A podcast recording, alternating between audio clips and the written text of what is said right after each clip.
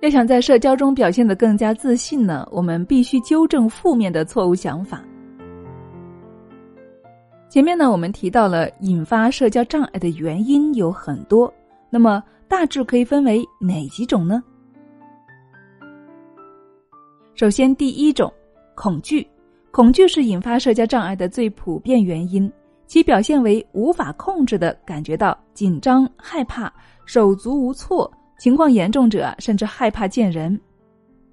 第二种，自卑，担心自己在众人面前出丑，担心别人会对自己嗤之以鼻，无论干什么总会想象自己失败的样子。第三呢，就是孤僻，自命清高的不屑与他人为伍，永远孤零零的一个人。第四，自闭。与孤僻不同的是啊，自闭的人不是孤芳自赏，而是不愿意吐露自己的真实情感，总是习惯与人保持一定的距离。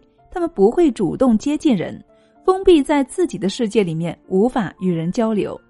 第五，自傲，总是认为别人都不如自己的心态，阻碍别人与自己的正常交流，不切实际的高估自己，习惯性的贬低他人。让别人陷入窘境，让别人对自己敬而远之。